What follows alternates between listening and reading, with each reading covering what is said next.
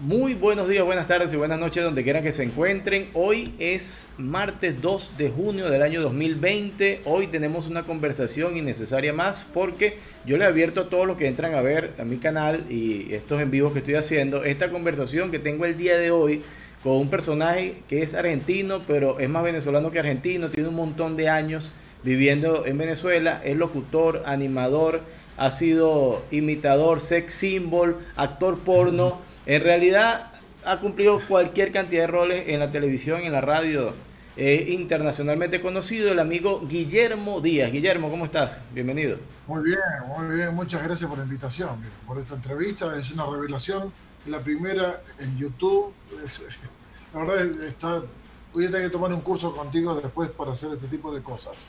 Gracias, gracias por la invitación. Con todo gusto, Guillermo. Es innecesaria, pero creo que es importantísima. Ah, bueno. No, por, todo esto. le está dando un nuevo valor al, concepto de innecesario, porque cada, cada persona que invito a conversar dice innecesario. Hoy nos preguntan por qué, otros preguntan que no, pero tú te estás diciendo innecesaria, pero se valora, pues, pero tiene, su valor. Claro, claro. Creo que, ¿qué viene a ser necesario salvo tomar agua y comer y, y ponerla? Claro. Después eh, después no es tan necesario eh, exclusivamente, todo, lo demás viene innecesariamente. Y se es a la vez es bienvenido.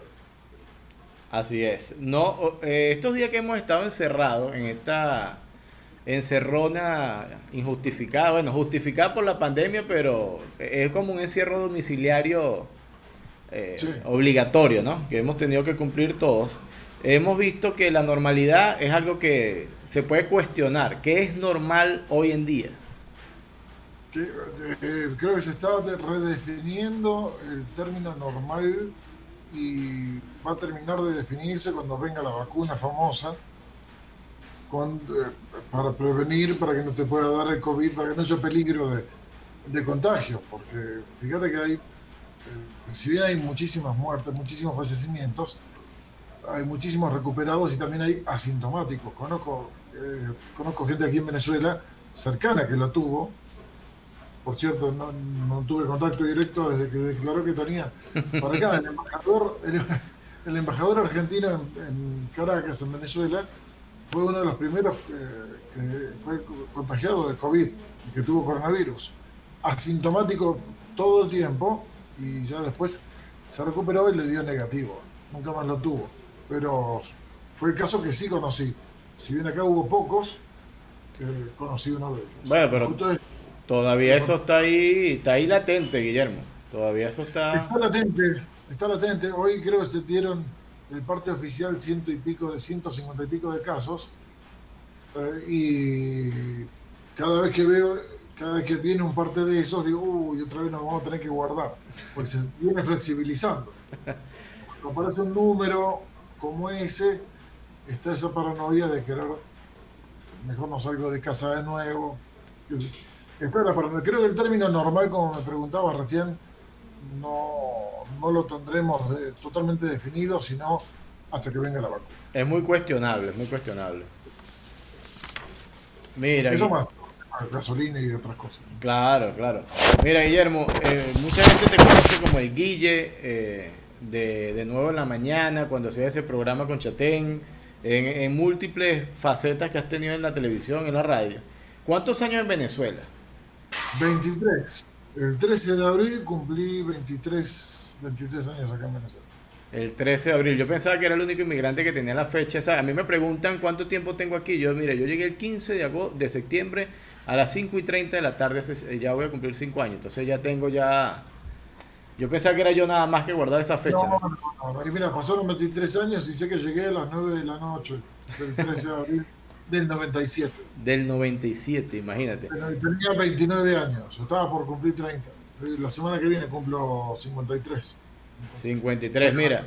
Aquí te están lanzando flores, te dice, escribieron, wow, qué bello está. Ah, ah mira. Evidentemente, la imagen está pixelada, pues. Sí, eso salva, eso maquilla bastante. Claro, claro. Tú sabes que cuando eh, me puse en contacto contigo, me pasó algo muy particular porque eh, yo eh, te escribo, le, comento a mi esposa, hablo con mi mamá. Yo, aquí en la casa tenemos la, la, comunicación en directo porque estamos encerrados aquí obligados. Bueno, tengo que compartir obligatoriamente información con ella, ¿no? Así no quiera. Entonces, le muestro la foto y dice: Mira, voy a hablar con Guillermo. Me acaba de mandar su foto y mi mamá la ve y dice: ¿Quién es él? Guillermo Díaz, pero Guillermo Díaz, el pana, coño, del locutor. Coño, pero no sé, está como diferente. Yo, coño, se cortó el pelo y las patillas. Ay, tan bello. Entonces es como que ha rejuvenecido. ah, bueno. Cuando e, eso, este, este, es una pregunta innecesaria, pero la gente, a alguien le gustará saber eso. ¿Cuándo te cortaste el cabello? ¿Cuándo cambiaste el look radicalmente? 2000, entre 2012 y 2013. Fue ahí. Fue En una, en una peluquería en Buenos Aires en esos tiempos de Cadivi vamos a seguir a visitar la familia. y, había una peluquería que me hice muy amigo de, Leonardo, el dueño, se llama Maldito Frizz, la, peluquería. Y me quedé enganchado porque ese era un problema permanente que tenía con el pelo largo. Y él dijo, te tengo la solución. Entonces me lo solucionó, claro. Y era una suerte de, de, John Lennon indio. Eh, sí, que quedé así con el pelo planchado por, por un tiempo y después dije, le estoy dedicando demasiado tiempo al pelo, ya me estoy pasando de metrosexual. Llegó un momento de hacer un corte. Además estaba cayendo. Ya se estaba cayendo ya. La gravedad, la gravedad.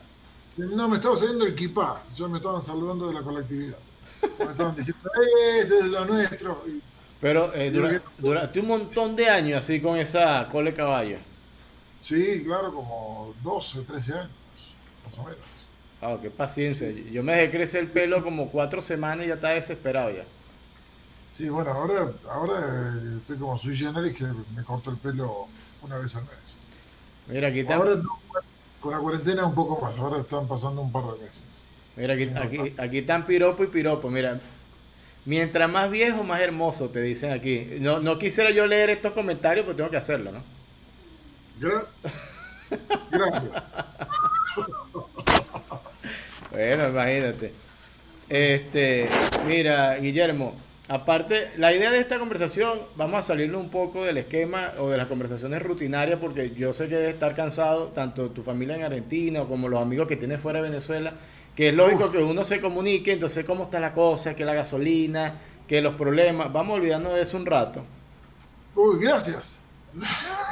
Claro, claro. Buenísimo. Igual te cuento, es algo que se vive, pero todo bien, todo bien. Claro, claro, esa es la idea, porque tú estás metido en eso, para que no sepan, Guillermo está en Caracas, entonces quiere decir que está en el núcleo de los acontecimientos y, bueno, vamos a, tratar de desconectarte un poco de esa, de esa realidad que estás ahí. Eh, yo te preguntaba, cuando tú llegaste eh, a Venezuela, eh, cuando la cosa era muy distinta, por allá en los, en los años 90, ¿llegaste cómo? ¿Como viajó el Che con los médicos que se fueron en moto? En, moto, viajaste, fuiste en moto por todo el sur hasta arriba, ¿cómo, cómo fue esa decisión? ¿Fue casualidad? ¿Ibas en un avión y te lanzaste para caída? ¿Qué pasó? Tampoco, tampoco. Era, en ese momento eh, estaba casado con la mamá de mi hijo, que había vivido en Venezuela. Y tenía un amigo de infancia que yo vivía, tenía ocho años viviendo acá en Venezuela y me, gustó lo que me dijeron. estaba en una época muy difícil de Argentina, eh, en, la época de Menem, del 1 al 1, del 1 a 1, pero había muchísima desocupación, la cosa estaba muy jodida por allá. Y, me dijeron, mira, en Venezuela el que le echa pichón logra lo que quiere. Y, me hacía falta eso. Me hacía, falta no que fuera cierto, sino que lo hiciera cierto. Ok. Se dice si le echaba pichón. Yo empezaba con una condición, no es que nadie me, no es que alguien me iba a regalar algo, sino que si le echaba pichón iba a lograr lo que quisiera. Y la verdad que me, encantó darle la razón. Claro, era, es tener el espacio para, para. No, no pedir, sino trabajar. No, exacto. golpear la puerta no es entrar, te puedes imaginar la cantidad de puertas que golpeé. Eh, perdí la cuenta. Estoy, de hecho, estoy escribiendo unas memorias, las empecé ahora en la cuarentena, y voy recién voy por el año 2001. Todavía falta, falta un montón. Ah, claro, porque son todas las puertas que golpeé. Interesante. Y me imagino que esas puertas un montón que te tiraron en la cara, me imagino. Eh, como es normal. Sí, bueno, sabes que hay una cosa, tú como buen venezolano puedes afirmarme esto. En Venezuela es muy difícil que alguien te diga que no. Más bien te dicen, vente la semana que viene, eso va, no te preocupes, cuenta con eso. Creo que habré tenido un par de no categóricos con mayúsculas que me impulsaron a más, me impulsaron a animarme a más. Pero después hubo mucho, sí, hablamos la semana que viene, sí va, no te preocupes, eh, esto es arrechísimo, bueno, típico. y cuéntame algo, tú llegaste siendo locutor de Argentina, ya, ya tenías eso, ¿Se te certificaste en la central. No, no había central allá, no me certifiqué acá. No, acá lo que me habían dicho, ese no fue muy categórico, que no siendo venezolano no podía salir al aire en Venezuela. Y, y, no me lo creí, porque hubo una amiga, María Elena Pereira, que me dijo, mira, la cosa acá es así. Si eres conocido en televisión, te van a abrir las puertas de la radio. Ok. Ese es el camino más corto que tengas. Ahora, corto siempre y cuando fueras conocido en televisión. Claro, ese era otro tramo, ¿no? Había que hacer un camino por televisión en el cual fui bastante afortunado porque donde, estaba eh, donde se estaba produciendo Justicia para Todos, que era donde yo estaba en producción, okay. estaban haciendo Ni tan tarde, con Chatén y Erika La Vega. Claro. Entonces, cuando salí de Justicia para Todos, eh, Marcel Raskin, a través de Rigel Michelena, ellos me dijeron, mira, estamos formando un nuevo equipo para Ni tan tarde, me gustaría que estuvieras ahí. Y para mí fue con las manos de entretenimiento, humorístico, humor absurdo, era anillo al dedo, era anillo al dedo. Claro, y ahí, ahí entraste en la producción de ese programa. Entré en la producción de ese programa, claro, como la producción es de bajo presupuesto, eh, como muchísimas producciones que hemos tenido aquí en Venezuela, me ha tocado trabajar y me gusta trabajar con bajo presupuesto. no había para pagarle a reporteros, actores, no había, entonces el mismo productor tenía que resolver, tenía que resolver incluso en cámara. Y ahí es donde entré. Ahí es donde empecé a ser reportero, empecé a hacer eh, actuaciones de absurdo, pero siempre mi, con la cabeza en la radio. Siempre acá era radio, radio, radio, radio, radio. Estoy haciendo televisión para radio, radio, radio, radio. Ok. Y de ahí, haciendo cuento corto, haciendo rápido, eh, a, Luis le, gustó mucho lo que hacía en cámara, lo que, lo que lograba, además cómo lo producía. Estuve un año y pico hasta que lo sacan del aire de Televen y me llamó Carregal, que me, Hugo Carregal, que me había visto en Ni tan tarde para empezar el proyecto nuevo que se llamaba Qué locura. Sí, pero una locura total, en verdad. Y era más absurdo todavía. Sí. Tenía una cámara escondida hacia artistas y preguntas muy raras que le hacíamos a la gente. Dije, bueno, ahí es donde me abrí a un target mucho más amplio todavía. Claro. Y... Ahí si la radio me dijo, sí, dale, bienvenido, no importa de dónde naciste, no importa que no tengas carnet de nada, ni certificado, esto Venezuela es tu casa. Y se, borraron los impedimentos en ese momento. Sí, los requisitos vuelan cuando puedes ser negocio para alguien. Claro, claro. Es como la pierda de tranca, como que, bueno, no, no, simplemente no es una forma elegante de decir, mira, no te conoce nadie, no tengo forma de, de, arriesgarme contigo. Pues. Tal cual. El mismo que me dijo que no se podía fue el mismo que me abrió la puerta de Hot 94, que fue la, primera, mi primera participación en radio acá, que fue los fines de semana. Primero con Héctor Almenara y después con Marcel Raskin, los fines de semana, sábado y domingo. Bueno, el derecho de piso que paga cualquier persona que empieza con la radio empieza los fines de semana. Claro, y en unos horarios no, no, no tan estelares, ¿no? De 11 de la mañana a 1 del mediodía. Chévere. Eh, o sea, no hay, a ver, así como en el fútbol no hay, no hay, no hay equipos chicos, como en el teatro no hay papeles pequeños, tampoco hay horarios pequeños en la radio. Uno va a poner el alma y, y aprende lo que venga. Claro, claro. No, y, y de hecho la radio tiene una magia particular y tiene un alcance muy, muy mágico que, que no tienen otros medios. Sí, y sobrevive como la cucaracha a todo. Sí, sí. De hecho, bueno, hay que, hay que preservarla porque en dado caso ahorita que se extienda la pandemia o un, una invasión zombie extraterrestre, la, la radio es uno de los pocos medios de comunicación que, que se mantiene con facilidad, ¿no? Cuando fueron los apagones del año pasado, eh, también fue prácticamente la radio fue la que salvó.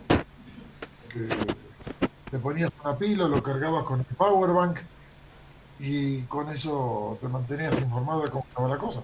Claro. Mira, una pregunta que consulté con varios amigos y también tiene un poco de carácter personal. E- e- ese, esos materiales que usaban de nuevo en la mañana, esos chistes, ¿en realidad los escribías tú o, o teni- tienes un, un- un equipo de guionistas detrás de ti pensando todas esas cosas para poder escribir? ¿no? El gran Víctor Ochoa, que sigue escribiendo, que sigue escribiendo conmigo, eh, está, está el Víctor Ochoa, quien nos escribía las noticias, eh, lo suyo, y a mí me tocaba acompañar lo que decía Luis y Miguel. Entonces, mi participación era en esos pocos huecos que dejaban ellos, tenía que entrar y meter el gol. Claro, Era- claro. la jugada todo el tiempo y yo venía corriendo desde el fondo del campo para cabecear y meterla. Ca- Prácticamente ese era mi rol. Era hacer el gol cuando se descuidaban. De la forma menos eh, esperada. Y era parte de la fórmula. Claro. Era- creo que esa era parte de la fórmula, porque al meter el gol inesperado, me querían matar. Claro. Esa suerte de tres chiflados, creo que fue lo que funcionó en ese programa. No, funcionaba súper bien. Mira, yo lo escuchaba cuando yo, yo soy de Barquisimeto y viajaba a Cabudario Barquisimeto de mi casa a, mi oficina. Entonces tenía que, eh, ese traslado en, la autopista de, de ciudad a ciudad, siempre ustedes me acompañaban eh, eh, escuchándolo, ¿no? De nuevo en la mañana.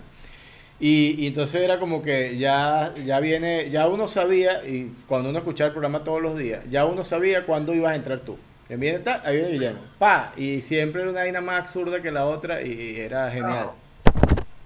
Entonces lo que tenía que... eh, preparaba, preparaba cosas, pero casi nunca podía usarlas, en, real- en realidad, porque como estaba acompañándolos, eh, iba viendo noticias permanentemente en la computadora, en los diarios, en lo que apareciera, que tuviera, estaba al tanto como para poder seguirle la corriente e ir pensando con qué saltaba.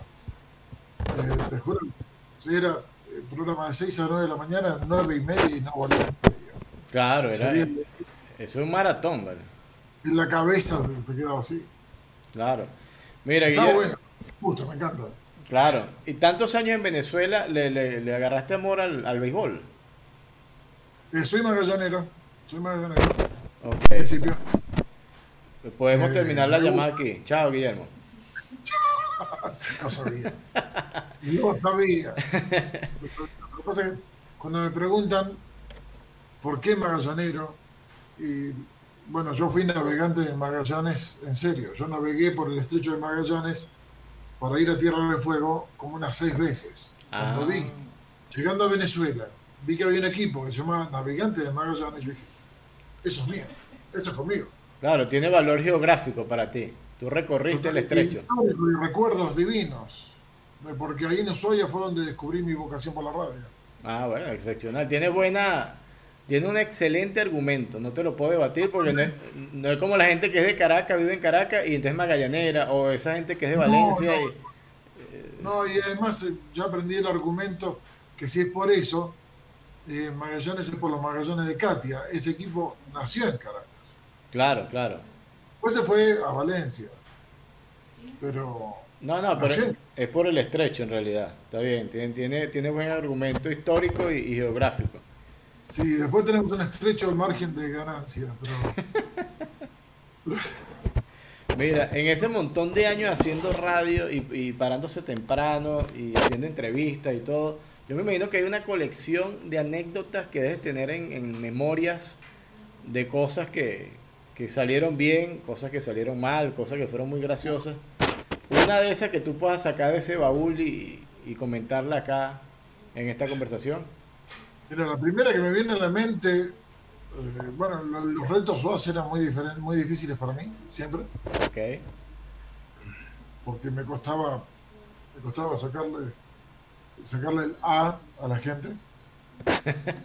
y creo que esa era la parte divertida lo mal que me iba.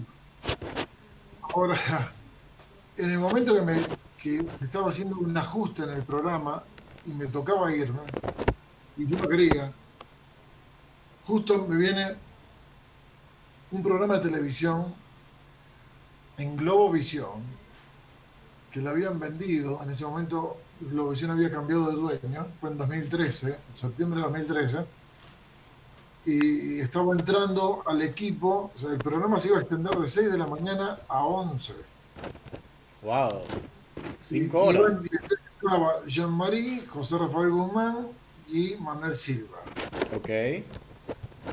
Entonces, eh, se armó un merengue de dos días en un horario uno, después nos cambiamos para el otro. Pero el día que estrenaron ellos con nosotros, ese día yo estrené en Globovisión un noticiero. Yo había presentado un proyecto en Globovisión para otra cosa y me terminaron contratando para conducir el noticiero que había dejado Chuo Torrealba. Nada que ver con nada. Una ensalada de mango, arroz con mango. Nada que ver con nada. Y me dijeron, no, lo que tenemos es que queremos que conduzcas el programa de 5 y media de la mañana a 6, justo media hora antes de empezar en la mega. Ok. Y pues, la cantidad de puteadas que recibía, me, dijeron de todo porque estaba en esa nueva globovisión que no, que la, antigua audiencia no le gustaba ese, cambio y que alguien del, de la mega 9 de la mañana, que era súper crítico con el cambio, apareciera conduciendo el noticiero, pa, es como si hubiera dado vuelta todo el hormiguero. Claro, y Chubo Torrealba conducía era el, radar de los barrios, una cosa así de denuncia, una cosa... claro, sacan ese programa y me metieron a mí. ¿Verdad que sí? Era como, una cosa que sin pies ni cabeza, pues en cierta forma muy valiente de tu parte meterte en ese problema. La lluvia de cachetazos que recibí fue impresionante. Cachetazos a nivel Twitter fue, pero dinamitado. Y, sí, sí, una cosa. Y trataba de responder, no, no es lo que tú crees, es que típico. ¿eh? No lo tomes a mal, no, típico, no había nada que hacer. Claro. No había nada que hacer. Eso ven igual, duré tres meses. Duré tres meses y y ahí vino la, transición en la cual terminé yéndome en agosto del 2014 de, ese programa. Pero lo que quedó fue una gran amistad con Miguel y con Luis y un agradecimiento inmenso por, por haberme abierto las, las, puertas para las piernas. Las piernas.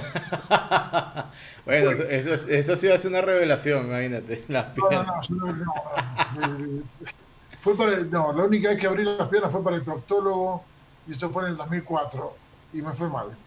Oye, mientras no vaya, mientras no vayas cada 15 días, porque sí hay que chequearse, pero tampoco tanto, ¿no? No, imagínate, no. No, no, esa vez que abrí las piernas y me, me terminó hablando de hemorroides, así que no, no, no quedé. Mira, eh, tenía ciertas cosas que te quería preguntar con respecto a, a qué consumes tú, eh, no de sustancias prohibidas, eh, sino... No, no, no, no, no, eh, que la pregunta no iba por ahí. Eh, me refiero a qué consumes tú eh, de, material de comedia, de serie. Ah. ¿Eres, tipo de serie o eres tipo de película? ¿Serie o película? ¿Qué más te gusta? Las dos cosas. Me gustan las dos cosas. Me gustan las series, pero me gustan series como The Man the High Castle, El hombre de castillo, la, última que salían ahí en Amazon. Fauda. no sé Fauda, que es fuerte. Me gusta, saco humor de cosas fuertes. Claro, pero cuando dices cosas fuertes, puedes ver, no sé, una serie de fisicoculturistas que, que hacen tortas y, y punto de cruz y lo disfrutan, ¿no? Eh, no tanto, porque Locos por el asado lo he visto bastante. ah, bueno. Este... Lo he visto bastante. Pero, claro, me, gusta ver ese tipo de, de, series o películas donde tienen momentos históricos. Porque, no sé, porque creo que en la radio, todo va en función de la radio. Ok. Siempre me, me lleva a recordar cuándo se repitió la noticia que estoy dando ese día. Porque es como si fuera un loop. Es como si a veces las noticias se repitieran, como si, si hubieran agarrado un diario viejo y lo eh, estuviera haciendo novedad hoy también. Salvo el COVID-19 hay muchas cosas que han sido noticias antes también. Claro, es más, mira, yo te escuché esta mañana en tu programa de radio y tú hiciste mención que hoy es Día de la Trabajadora Sexual. Sí, eh, sí, eh, me enteré ahí, me enteré ahí. Sí, bueno, en este espacio, que no sé si alguna trabajadora sexual estará escuchando, pero o lo escuchará después. Eh, pues seguro, abonones seguro que hay. Claro, sí, tú sabes que a mí eh, no me gusta mucho, eh, no, ¿cómo te diría? No el oficio, ¿no? Sino, que no lo quiero decir de forma grosera, las trabajadoras sexuales me gustan, pero las que trabajan, como tú dices, a honores, que no son profesionales, pues las amateurs Tú sabes que los amateurs no, no, no, están dispuestos a cobrar, pues entonces esas sí son como que chéveres, pero si cobras no, porque me, siento mal. Bueno, es que lo que pasa es que eh, cuando vi esa noticia me puse a investigar un poco más, no es que lo hubiera sabido de la, de la vida misma, sino que me puse a investigar que está el prepago y está el postpago. Ah, y en el postpago, el postpago es muy difícil ubicarlo. Cuando llega la factura después, ahí hay algunos problemas. No, no, no está sencillo, no está sencillo, ¿verdad que no? No, no, tengo una anécdota con eso, porque en Venevisión eh, estábamos en San Cristóbal y mi compañero de equipo de Qué Locura, Sandy, eh, se encontró, se llevó dos chicas trabajadoras sexuales para el cuarto. Ok. Está interesante, sigue. Sí, ok. Y no lo esperaba. Fue sorpresa para mí. No me gustaba tampoco lo que estaba viendo. Y me hice el boludo totalmente. Que, bueno, las chicas estaban como, dale, dale, anímate, anímate, anímate. Y yo le dije, no, lo que pasa es que nunca he pagado, y era cierto, no había mentido, nunca he pagado por, por esto y mi amigo, mi compañero dijo, lo que pasa es que él nunca ha pagado, él siempre ha cobrado. Entonces las chicas dijeron, bueno, podemos ver tu tarifa y la mía y ponemos un acuerdo. mejor, mejor, lo discutimos en otro momento, chicas, gracias, pero nos tenemos que ir ahora. Y ahí quedó, no, no, no, no participé. ¿E-, ¿Eso fue, ¿Eso fue en qué año? Eso fue en 2002. Ah, no, lo que pasa es que no aprovechaste el momento porque todavía no está la economía de trueque que sí hay ahora. De repente hubiese, podido hacer un buen trueque en ese momento. Totalmente, totalmente, totalmente. No, no, tenía ilusión, era muy chamo, no sabía el bueno. Claro, y ese es un buen negocio porque es un tome y dame, pues. Dame lo tuyo, toma lo mío. Claro, claro, yo cobro por esto, tú cobras por aquello, nos cruzamos en el camino, acá no pasó nada. y por lo menos hay menos cargo de conciencia. Eh, ah, Mira. conciencia? Ninguna. Cero conciencia. Mira, por ahí, este, estos días he estado, que estaba conectado a la computadora, estuve viendo unos casos de qué locura. Y, hay uno donde tú participabas que era que era cita con las estrellas. invitaban a, una, a una artista y por lo general era colombiana, mexicana o un venezolano que llegaba de visita que estaba perdido aquí en en el asunto y, el productor se, se, ponía a besar a, la esposa al personaje. Era, esa vaina da demasiada risa porque cómo se incomoda a la gente, increíble. Cómo, eh, somos nosotros con, con información, las personas. Eh, claro, lo que pasa es, es que hay un juego con el ego en ese, en ese segmento. Había un juego con el ego del, del entrevistado, del invitado que venía de México.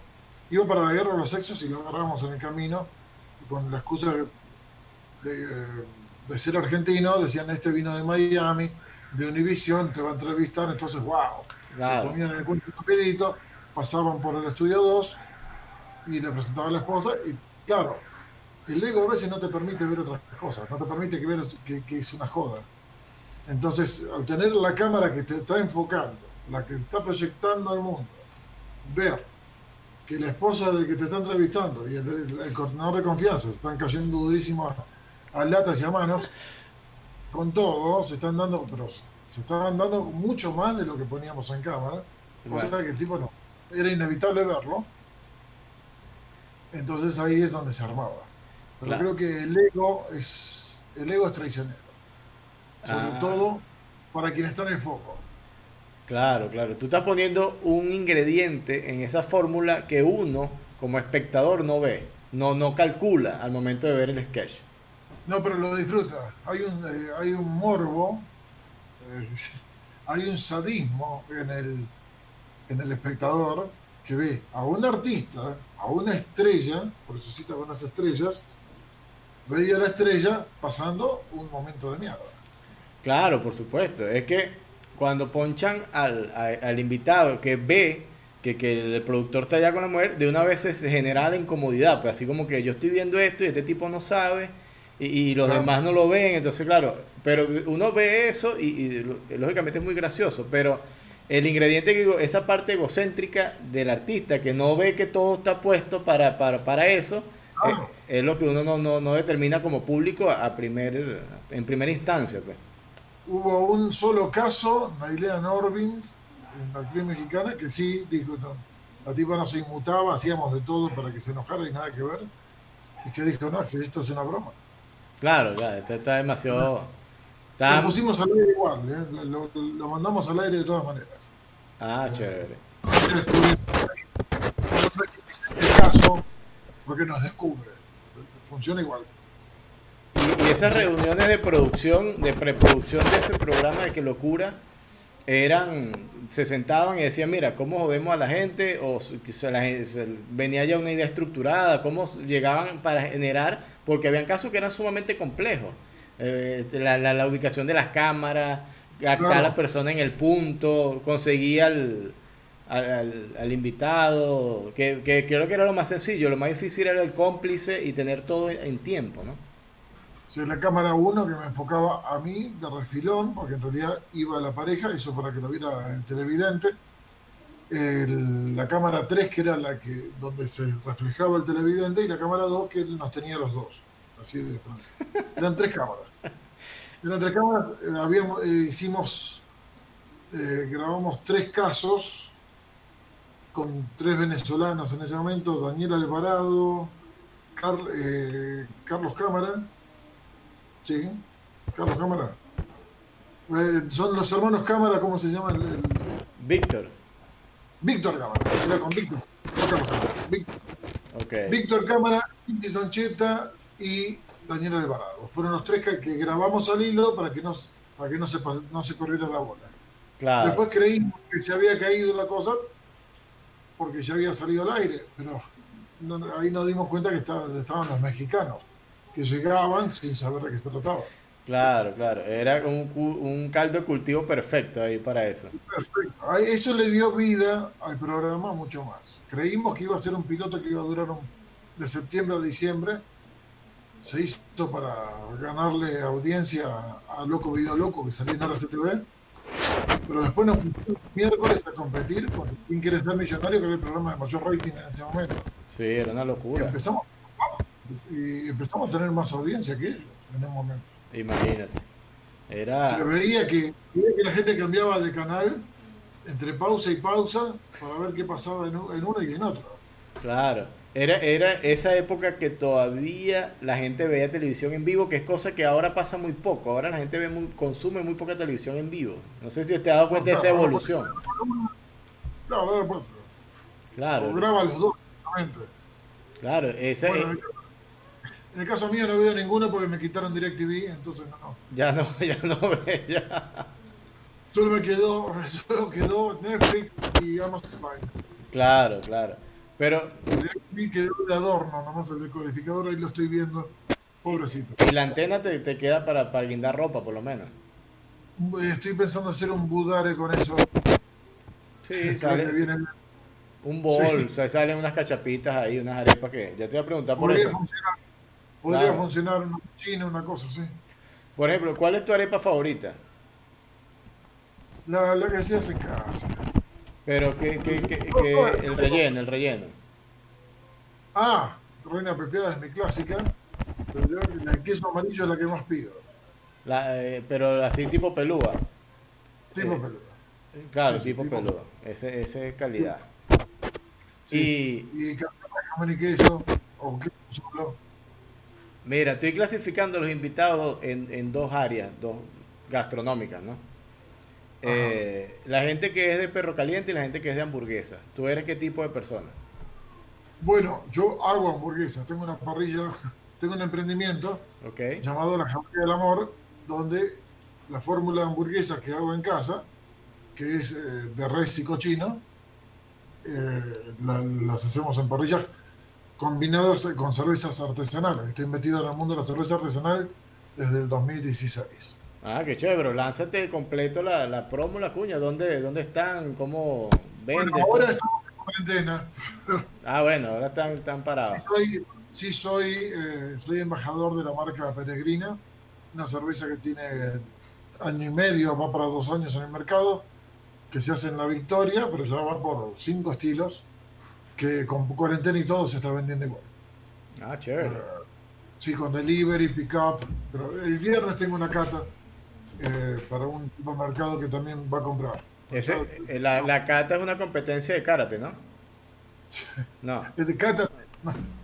Entonces, la cata de birras, bueno, la degustación, donde cuento la anécdota de cómo fui conociendo a los cerveceros y le hablo de los estilos de las birras. Me dejaron, los cerveceros me dejaron el, el fardo a mí para, para dirigir las catas. Ah, qué Ya chévere. te enseñamos, ahora ve tú. Está bien, está bien. Pero el mercado, la gente, mire, pase lo que pase, la gente nunca va a dejar de beber. Ese es un mercado muy fructífero. No, claro. Y las birras son, son riquísimas. Está En bien. especial la que me gusta a mí es la de trigo, la de Belgian White, que viene con un poquito de, de levadura semifiltrada. Me encanta. Mira, eh, a mí la cerveza artesanal me gusta, es, es esa cerveza que sirve en grande así de litro, en un vaso, bien fría y que no la pago. Esa es la que más me gusta. A la que no pagas, Sí. porque son caras. Claro, eso es lo... a- a- Son caras. Mira, la cerveza artesanal es de producción artesanal, pero de facturación eh, industrial. Bueno, claro, ahora fíjate, fíjate que en este caso, Peregrina ahora la está vendiendo al mismo precio que la Polarcita, un dólar. Ah, está, está, está económica, está bien. Sí, sí, sí, sí, lo logró, ojo. Eh, tiene- es una planta, es una planta que tiene 16.000 litros, es una planta grande. Claro, pero ya puedes sacar la cuenta. No, es bastante. Que- Claro, bueno, eh, 20, 20 dólares, 20 birras, una caja de birras que es de 16, 16 dólares. Claro, pero si saca la cuenta, una cerveza, dos litros de gasolina, tú dices, bueno, también empieza a sacar la cuenta ahí, porque, Eso cambió, eso cambió con los precios nuevos de gasolina. claro, tú sabes que, que debería estar sonando hoy el soundtrack de, de estos días, ya un poquito más actualidad, Eh, eh, debería estar sonando la canción esta malandra de Daddy Yankee, a mí me gusta la gasolina. Este, se está acomodando la cosa, pero todavía está embromada. Todavía está embromada porque está el nerviosismo de haber estado dos meses sin, sin gasolina. A mí me llevó encender la camioneta eh, 40 minutos, porque la, la tenía prácticamente... Tenía tanque lleno, pero no la usaba para nada. Estaba parada, claro. Y resucitarla me llevó, sí, 40 minutos. más. Mira, yo no sé cómo está haciendo la gente para, para conseguir citas, para salir en Venezuela, pero debe ser muy difícil porque por lo general uno cuando invita a una chica a salir, uno ruega por, por Dios que la tipa beba, uno dice, coño, porque si bebe hay, hay muy buenas posibilidades, ¿no? La cosa está adelantada. Pero imagínate que uno salga con una tipa que le guste la gasolina y que le diga, no, mi amor, no me lleves a comer, no me invites nada, regálame un bidón de gasolina más bien. Es, es más complicado, ya, ya es un trance más complejo, pues. Eh, en ese momento te pones, eh, vas a estar ocupado y vas a decir que la llamas otro día. Mira, ahí muere el amor totalmente, se quema el amor. Eh, ahí viene, es la- el, el único momento donde viene primero que tenemos que hablar, vamos a hablar.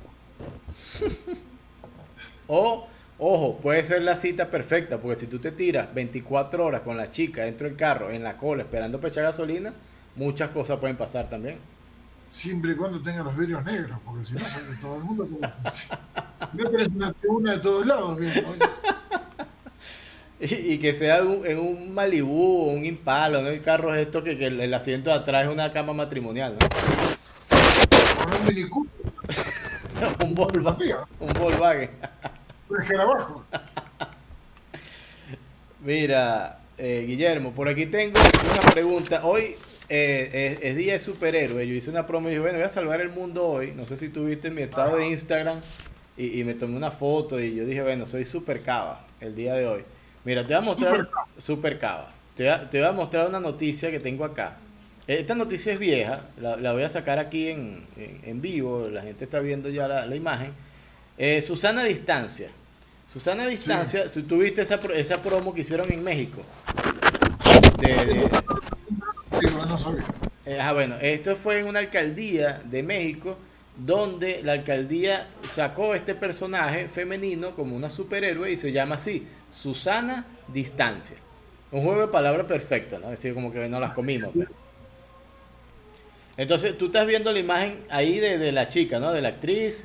Eh, ella es Susana Distancia, ok. Entonces, ¿qué pasa con ella? Ellos, aparte de hacerla eh, en vía real, le hicieron en caricatura. Mira, por aquí está la caricatura. Pero a mí me genera ciertas dudas el hecho de, si fijas ahí, tienes las dos imágenes, eh, las proporciones no las veo muy, muy iguales, ¿no? No, la, que no tiene el celular en la mano eh, parece la hija de la otra. Sí, ¿verdad? Parece. Ah, y, y, y, la de vida real parece abuela, hija y nieta, pero bueno, ese. Sí. Sí, yo creo que eh, la, injusticia está, bueno, hay para tres gustos, para tres generaciones. Claro, pero a mí me parece una redundancia esto, mira, yo voy a, discutir un poco esto, es mi punto de vista y tú si me lo quieres rebatir y si me quieres decir que estoy equivocado en la vida, con toda libertad lo puedes hacer. Eh, eh, este es tu programa, este espacio, no hay problema. Mira, Susana a distancia. Una mujer que, que su poder sea mantener la distancia, no es una heroína de por sí, porque si algo tienen las mujeres y algo que saben hacer es mantener la distancia. Si un tipo no le gusta a una mujer, mira, lo más, lo que mejor sabe hacer es mantener la distancia. Tú le escribes, no, te, tú le escribes, no te contesta. Le hablas, no te parabola. No, lo que sea, si tú no le gusta a la tipa, mantiene la distancia. No sé si concuerdas conmigo. Creo, coincido contigo, creo que para este caso, para Susana Distancia, creo que le tenemos que llevar el superhéroe venezolano, Montecristo. Distancia que te varía. Tiene que decir, Susana Distancia viste una capa de Montecristo. Distancia. E, eso es, eh, bueno, tiene su, su detalle, ¿no? Uno ve que la gente se pone creativa, pero bueno, mira. Y aquí tengo otra noticia, que esta yo creo que es un poquito más, más escandalosa que es este, este señor es ministro de Obras Públicas de en Bolivia, del gobierno interino que está en Bolivia ahora, y en un plena rueda de prensa hablando sobre el, COVID y todo esto, que está bien, un tema serio, delicado, pero él sacó el muñequito de Thanos, no sé si lo ves ahí. Sí, sí, sí, sí, lo estoy viendo. Ah. Él sacó a Thanos y ejemplificó el hecho de que Thanos, bueno, es el mal, representa la muerte, y si no lo entienden, que se van a morir con el COVID, aquí está Thanos créanle a Thanos, aquí lo tengo en mi mano, es como que su declaración la valida con Thanos, pues no sé, qué cosa tan loca, ¿no? Bueno, eh, creo que la administración de, de, Áñez lo que hizo, en comparación, podría compararse con Thanos, porque ellos le sacaron la piedra más de uno y Thanos tenía una piedrita en cada dedo, ¿no? Que le había sacado, que las gemas. Entonces creo que sacando, sacando piedras son unos genios. Bueno, y, lo más gracioso es que para completar la entrevista, eh, oculta a Thanos y entonces, mira, expone a, a Hulk y a, y a Iron Man. Entonces, y dice, mira, bueno, vamos a compartirlo y somos Hulk y Iron Man. Una cosa como que, eh, un argumento científico, que mira, los superhéroes existen y aquí los tengo. Pues. Mira, a juzgar por la mirada del hombre Yo, he mascado coca y la coca no es droga. La coca en sí no es droga. Yo creo que este es otra cosa. La procesó un poco más.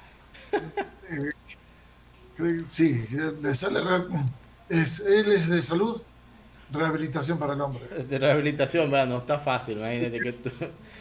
Es que tú, cuando yo veo esto, mira, yo, yo tengo un, poco tiempo haciendo stand-up eh, y, generando, escribiendo comedia y haciendo cosas, presentaciones acá. Y cuando yo veo este tipo de cosas, yo digo, wow, yo debería meterme a político. Y siendo político voy a tener más oportunidades y voy a tener mucha más audiencia a hacer comedia. Sí, más minutos, seguro. Seguramente, imagínate. Y se pone difícil porque esta gente hace comedia pública, porque ni siquiera cobra la entrada. Eh, no, es más, ni siquiera lo eligieron. bueno, de paso, ¿no? sí, exacto. No, no, no está fácil. Mira, Guillermo, este, es una locura lo que estamos viendo todos estos días, es una locura tras locura en todas partes, de, todo el continente y, yo creo que un año, dos años, el material que se va a tener de, materia prima para hacer cualquier cantidad de contenido en base a este año, a estos meses que estamos viviendo, va a ser infinita, ¿no? Sí, sí, sí, hay una, un renacer. Creo que va a ser un renacer de la comedia. creo que es una gran oportunidad para los comediantes, incluyéndome, eh, de poder ser crítico con todo el abanico, porque antes uno era crítico de una crítico de la polarización, o como se dice en Argentina, de la grieta. Entonces era crítico con la ventana de enfrente. Yo hoy en realidad creo que no se salva ninguna ventana. No, no, no. No hay donde esconderse. No hay donde decir me identifico con esta corriente o con aquella. Creo que uno puede ser crítico con el gran abanico. Eh, y es una gran oportunidad que tiene el comediante de deslindarse de, de, cualquier corriente política que, que, hoy en día fue golpeada también por esta realidad. No se salvó ninguna. Claro, eh, eh, a esta realidad lo que queda un poco de tiempo para que vaya surgiendo toda, toda esa, esa materia prima, esa, esa, ese valor bruto de la mina para poder explotarlo. Sí, sí, sí, hay que darle chance, así como nos estamos dando chance para, para encontrarnos con nosotros mismos en lo que ha sido esta cuarentena, en la cual tenés que mirarte al espejo, no hay más a quien mirar, salvo a uno mismo, y decir cómo seguimos adelante. Y la respuesta aparece, no hay que esperarse. La respuesta aparece, porque vemos sobre, acá estamos hablando 80 días después. Claro, y, claro. Y enteros. Estamos enteros, quiere decir que estamos preparados para tal vez 80 días más sin asustarnos. Y esto lo decíamos al principio en marzo, hubiera sido terrible. Ahora, de acá, no es descabellado que esto continúe hasta que aparezca la vacuna. Claro. Y, eso que tú tuviste una operación recientemente, supe por ahí que... Sí, 15 eh, días antes de la... 10 días antes de la cuarentena, me sacaron una lesión de la cuerda vocal derecha que resultó ser un carcinoma in situ. Wow. Y gracias a Dios la, doctora con microcirugía me lo quitó y, y quedé sano. Ya, ya volví, a nacer como animador trabajando con la voz, mi principal herramienta. Claro, eh, eh, eh, eso te iba a decir, es tu herramienta de trabajo. Sí, Domingo Mondongo me decía, gran amigo paisano, otro, otro loco que eligió, se enamoró de Venezuela me dijo, bueno, vas a ser el primer mimo de radio. y, yo me estaba mentalizando. Porque a él le dije, mira, estoy jodido. Y me dice, bueno, vas a ser el primer mimo de radio. Nunca dijo, vas a dejar la radio. Es como, ejerceré otro rol, pero vamos a seguir haciendo lo que nos gusta. Me gustó ese enfoque. No, es genial. Mondongo es genial. Es tremendo pana. Sí, sí, sí. Él está, está siempre ahí. Es un armado. Claro, y, ahora, bueno, ahora puedes hacer web, puedes hacer eh, por acá por, por YouTube, tienes otras herramientas y, puedes apegarte a otras cosas manteniéndote en la radio.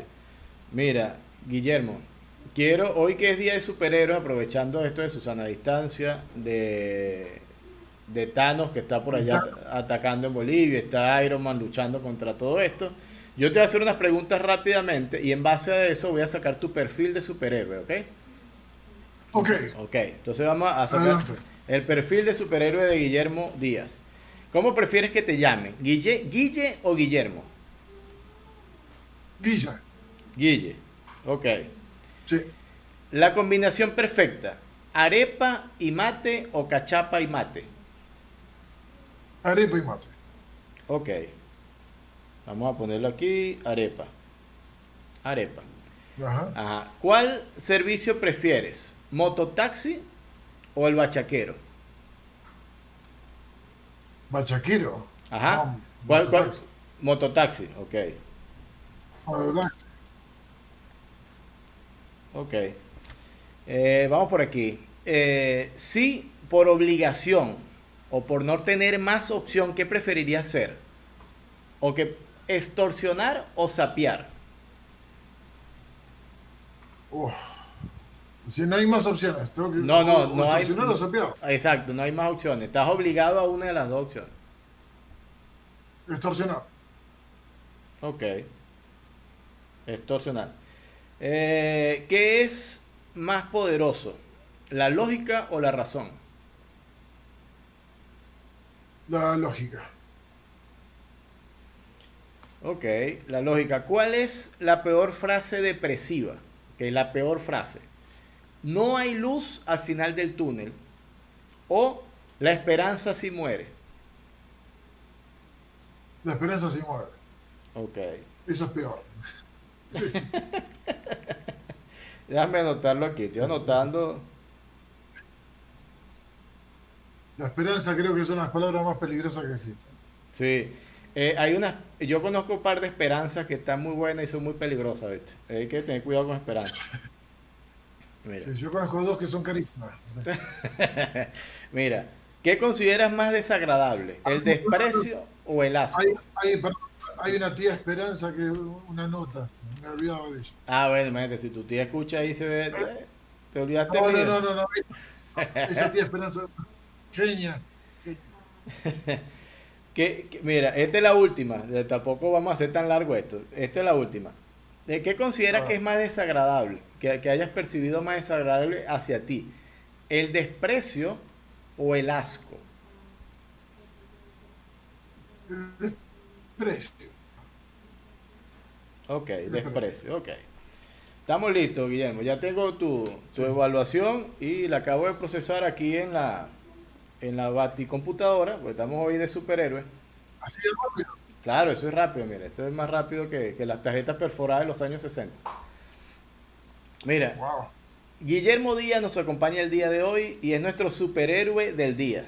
Se hace llamar Guille, su, eh, su vitamina, se hace llamar Guille, su vitamina es la arepa, junto a su fiel compañero el mate. Es más hábil que un mototaxista en autopista. Nunca usaría el arma para extorsionar y está seguro que la lógica no es su fuerte. Si la esperanza, la esperanza siempre muere y ve a todo el mundo con desprecio y lejanía. No le pidan gallardía. Él es Guillermo, el superhéroe del día. Ah, qué perfilazo. Mira, ¿estás listo para irte para Bolivia? Eh, no. No. Después que haya elecciones. Pero mira, mira, eh, tú mandas este perfil, pero escucha, tú mandas este perfil a Bolivia, a- al ministerio, para que vayas a combatir y tienes No, contrato mira. seguro. No sé, porque eh, vi un video ahí de la de presidencia de, de Áñez, unos videos atrevidos bastante fuertes. Sí, no está fácil. Eh, no, prefiero que haya elecciones y después vemos. Bueno, ya la anunciaron para septiembre ya, vamos a ver qué tal. Creo que por por como están las cosas, en septiembre te van a decir cuándo. Bueno, sí, es verdad también, la cosa no está sencilla estos días. Mira, Guillermo, te pregunto, veo. ¿Cómo te has sentido, ¿cómo te has sentido eh, en estos minutos que hemos estado conversando de forma totalmente innecesaria? Ah, totalmente, me encantó, me encantó. Es como si hubiéramos estado en un bar, un bar virtual, un bar al fin. El clima del bar está. Claro, claro. A esto después tenemos que meterle una cervecita, ¿no? Sí, eso me gusta. Sí, está por ahí, no te, no te vayas, Sí, señor. No te pierdo. No, acá estoy, acá estoy, vi que se coge. Claro. ¿Aló? No, no, ahora sí, ahora sí te tengo. Es que se, se fue momentáneamente. Sí. Mira. Acá estoy, acá estoy. Eh, tú tienes un emprendimiento también en, en otro sitio. Eh, no recuerdo que mencionabas mucho. Mi esposa me hace mucha mención de eso. Que tú, en Boca de Uchire. Ah, no, bueno, ese era un sueño un sueño porque había una casa que estaba en venta en ese momento y lo quería compartir en, Posada. Ah, ok, ok. Y después vino un montón de crisis, un montón de cosas. No, no, no dio. Apenas dio para equipar la casa que recién estaba comprando, el apartamento y ya. Entonces eso está en veremos. Siempre hay, siempre estoy mirando contenedores para armar la posada a punta de contenedores porque hay al borde, a las orillas del mar, que están espectaculares. Es una playa espectacular que tiene veintipico de kilómetros, más de 23 kilómetros de, extensión. Es, un sueño del lugar. Claro, claro. Eh, te podría decir que es mi lugar en el mundo, aquí en Venezuela. Me gustan los roques, por supuesto, Margarita, La Tortuga, he estado en esos lugares. Eh, Morrocoy, Choroní, alucinante todo. Ahora, la magia que hay en Boca de Chile, sobre todo la paz que, que siempre he encontrado ahí, es única. Es única. ¿Te pudieras jubilar ahí en Boca de Chile? Lo he considerado. Lo he considerado fuertemente. en el 98 creí que mi lugar de jubilación sería en la sabana, eh, pasando toda sana, en el litoral.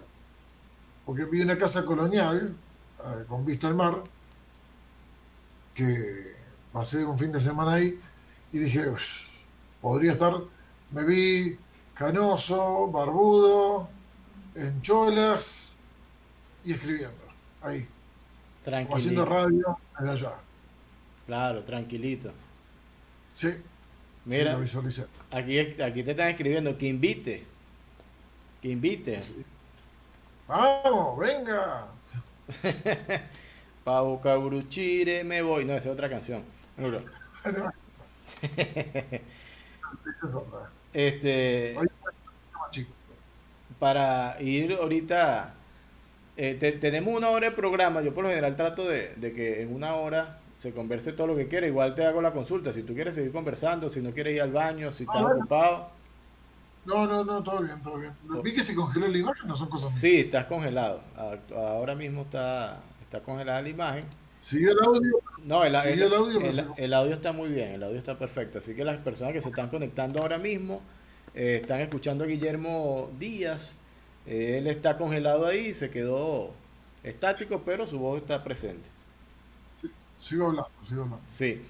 Eh, Guillermo, para escribir, ¿tienes algún tipo de ritual? De ritual ¿Tienes un lugar especial? ¿Se te ocurren las ideas en cualquier momento y las anotas? ¿Cómo, ¿Cómo es ese proceso creativo de tomar una idea en el aire y decir, mira, voy a estructurar esto para hacer un guion para la radio, para, para hacer un sketch, para, para generar contenido? Estoy, eh, creo que mi ritual últimamente ha sido descolocarme. Descolocarme en lo que vengo haciendo, sentirme incómodo y, y en el momento que voy al aire, como es el programa de radio, con, siendo un nuevo formato, horario, porque una cosa es transmitir de 7 a 9 y otra cosa de 9 a 11, cambia, cambia totalmente, eh, es tomar aire profundamente y disfrutar el momento, y lo que salió, salió. Eh, el guion, las noticias están ahí, ahora después es lo, que salga de corazón, sin, me olvido de, del estrés del momento y empiezo a, empiezo a fluir con lo inesperado. Sobre todo, pero creo que lo, que más me he acostumbrado en los últimos años es a incomodarme. es incomodarme por no saber cómo será el día siguiente. A propósito, ¿no? Claro, claro, claro. El pez fuera del agua, pero buscar como... Sí, el miedo es, creo que la amenaza es dormirme en algo, o quedarme en que esa es y ya. Claro. No, no impar. Esa es. Buena técnica. Esa es la sangre Eh, ¿Has hecho alguna vez eh, stand-up, humor así con, con público en vivo? ¿Te has parado a hacer rutina?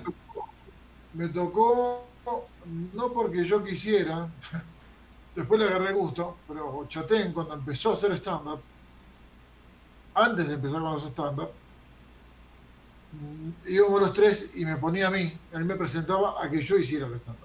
Ok, le abrías. pues, Y yo hacía, una- yo hacía una rutina de 20, 30 minutos y contaba cómo había llegado a Venezuela. Y después que terminé, hicimos una gira de seis meses, empezó él con Ahora me toca a mí, que fue su primer, su primer show, y yo le abría. Yo era el, que lo presentaba. Entonces tenía mi presentación después de 10, 15 minutos con un público de 3.000 personas, mil y pico. Claro. 500, el Pérez de, claro, el Pérez de, de Valencia, esta de, de, de Maracaibo, Sala Llena, eh, es fuerte, está buena. Claro. Sí solo, con música, me puse a cantar eh, canciones que me gustaban, que me habían acom- acompañado de chico, eh, desfrontando mi historia también, lo hice en el, el Carabobeña, en Valencia, que también fue a sala llena. Eh, también muy linda, Claro, ge- genial. sí. Tú sabes que... Después no me enganché. No, no. No, te escucho, te escucho, disculpa, que se corta un poco, pero te estoy escuchando. No es que después, después seguí con la radio, pero no. Y con las catas, seguí con público contando historias y vinculado a la cerveza. Ok, pero no, no seguiste haciendo stand como tal en los escenarios. Como tal, no. Como tal, no. Vi que, no- vi que en algún momento estabas muy pegado al tema político de un solo lado. Sí, De un solo lado. Entonces, esa parte a mí no me gustaba tanto. Porque eh, yo- había quienes decían el humor es oposición y soy de la idea que el humor es crítico. El humor es crítico no necesariamente solo oposición. Claro. Eh, crítico al poder, pero también a los que ostentan el poder de qué manera, porque no es solamente con lo que querés que cambie, sino con cuáles son las alternativas. Porque si uno descuida o no, toca, no las quiere ver o tapa las alternativas, después no se sabe con lo que se encuentra y en muchos casos terminan ex- extrañando lo que se fue. Bueno, prácticamente has descrito en, en pocas palabras todo lo que es la historia reciente contemporánea de Venezuela, ¿no? Que no Más sabíamos. o menos. Claro, de- totalmente felices, no lo sabíamos y bueno, estamos viviendo ahora lo que estamos viviendo. Sí, sí, y creo que faltó, eh, también lo pongo como autocrítica, es algo que me estoy diciendo a mí mismo, faltó ser crítico de lo que se estaba pre- presentando como alternativa, Exacto. no necesariamente estaban preparados para hacerlo. Y creo que eh, le hemos hecho un daño a esa alternativa al no ser críticos con ellos, Sí, sí. Bueno, porque es como si no existieran y creo que también se le dio mucha fuerza a hablar solamente de los que están en el poder, se le terminó dando más fuerza a los que están en el poder. claro, sí. Saca la, saca la cuenta de esto. El- los 30 segundos de publicidad en el prime time son carísimos. Imagínate hablando del mismo líder político al que supuestamente estás en contra, lo nombras durante tres horas.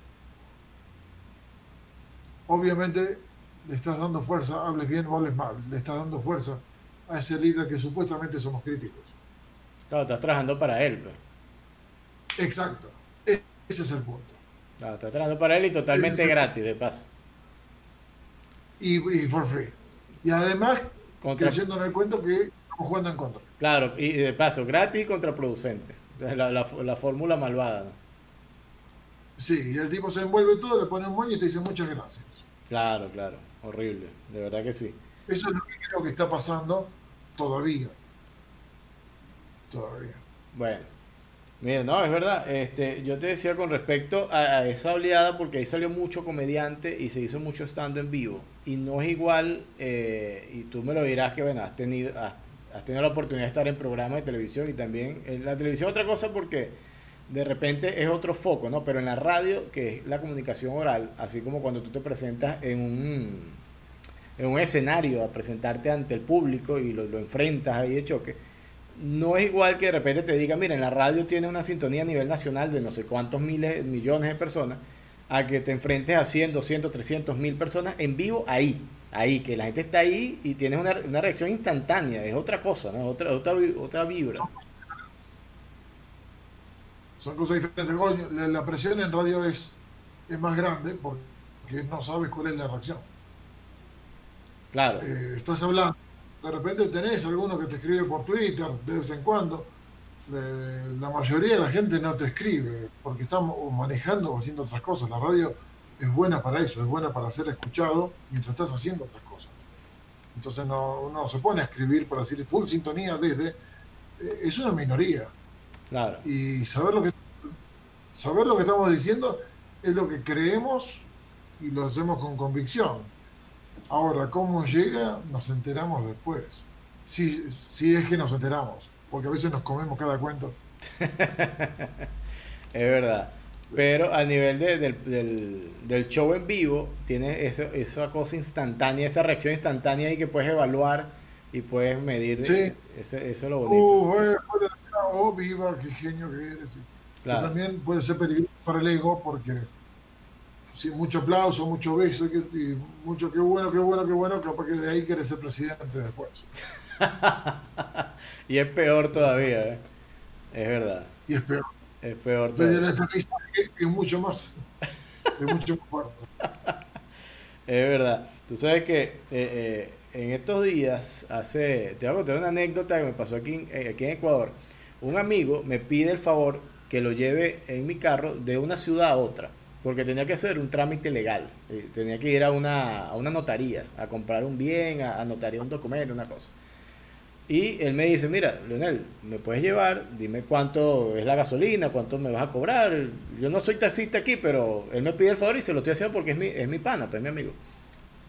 Claro. Y entonces él me dice, eh, necesitamos llevar el abogado, que es el que me va a hacer el trámite. Entonces, bueno, chévere, nos pusimos de acuerdo una hora, lo paso buscando a él, paso buscando al abogado, se monta en el carro, claro, el abogado, corbata, saco, eh, todo, un abogado, pues, el, perfecto estereotipo, ¿no? Y, vamos en el sitio, claro, como yo, era una ciudad que está relativamente cerca, una hora, 45 minutos de carretera, y, aquí el, clima es muy cálido, entonces yo me voy en zapato de goma y en franela, pues, yo, yo voy a manejar y yo lo que los dejo, ellos hacen su vuelta y nos regresamos y ya, ¿no?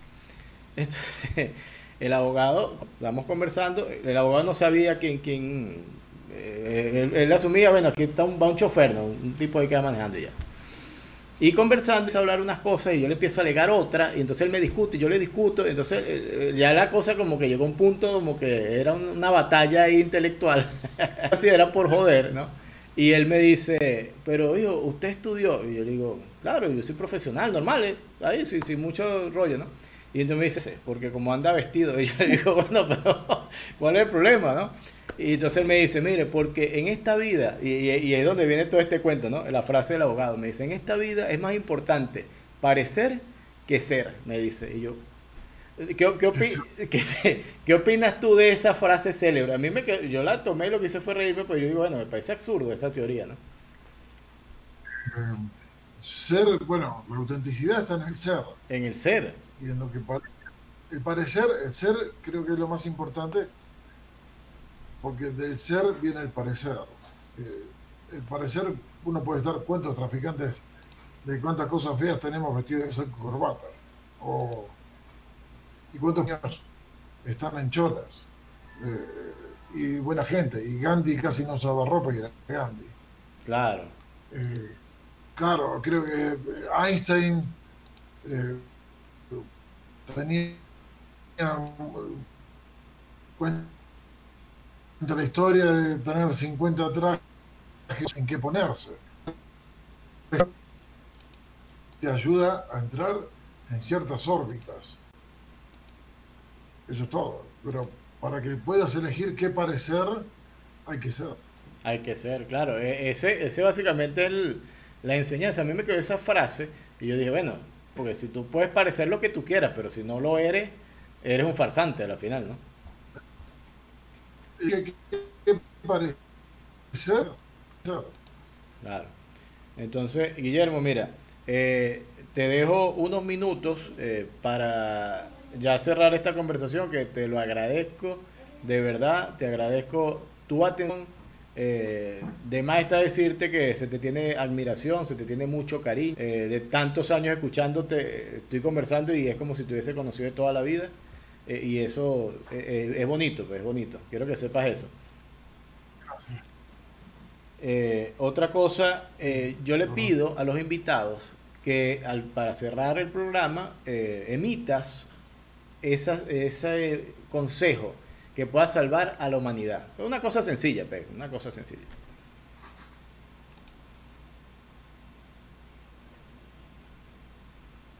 Lo mejor es siendo es la mejor manera ser sincero con uno mismo y a partir de ahí puede ser sincero con los demás. Pero no viene mal, se da pasa un momento que aquel que dice es imposible es sorprendido por el que lo está haciendo.